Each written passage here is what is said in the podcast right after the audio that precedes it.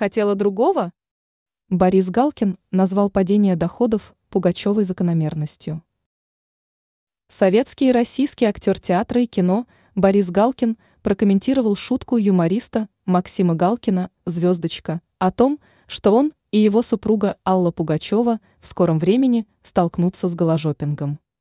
По заверениям актера, подобный исход событий закономерен для звездного семейства.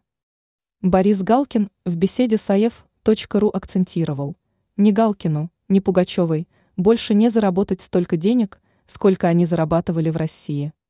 Как утверждает актер, звездная чита вряд ли когда-нибудь обретет бешеную популярность за рубежом. Позиция артиста. Борис Галкин заметил, а чего Пугачева хотела-то? Это Россия, щедрая душа, а не Европа. Актер также выразил недоумение в связи с тем фактом, что Примадонна, будучи дочерью фронтовиков, и ее муж, являющийся внуком кадровых военных, в конечном счете оставили родину. Как считает артист, со временем звездное семейство еще столкнется с последствиями своих решений. Ранее информировалось, что в США был найден двойник Филиппа Киркорова. Звездочка лицо, признанное иноагентом по решению Министерства юстиции РФ.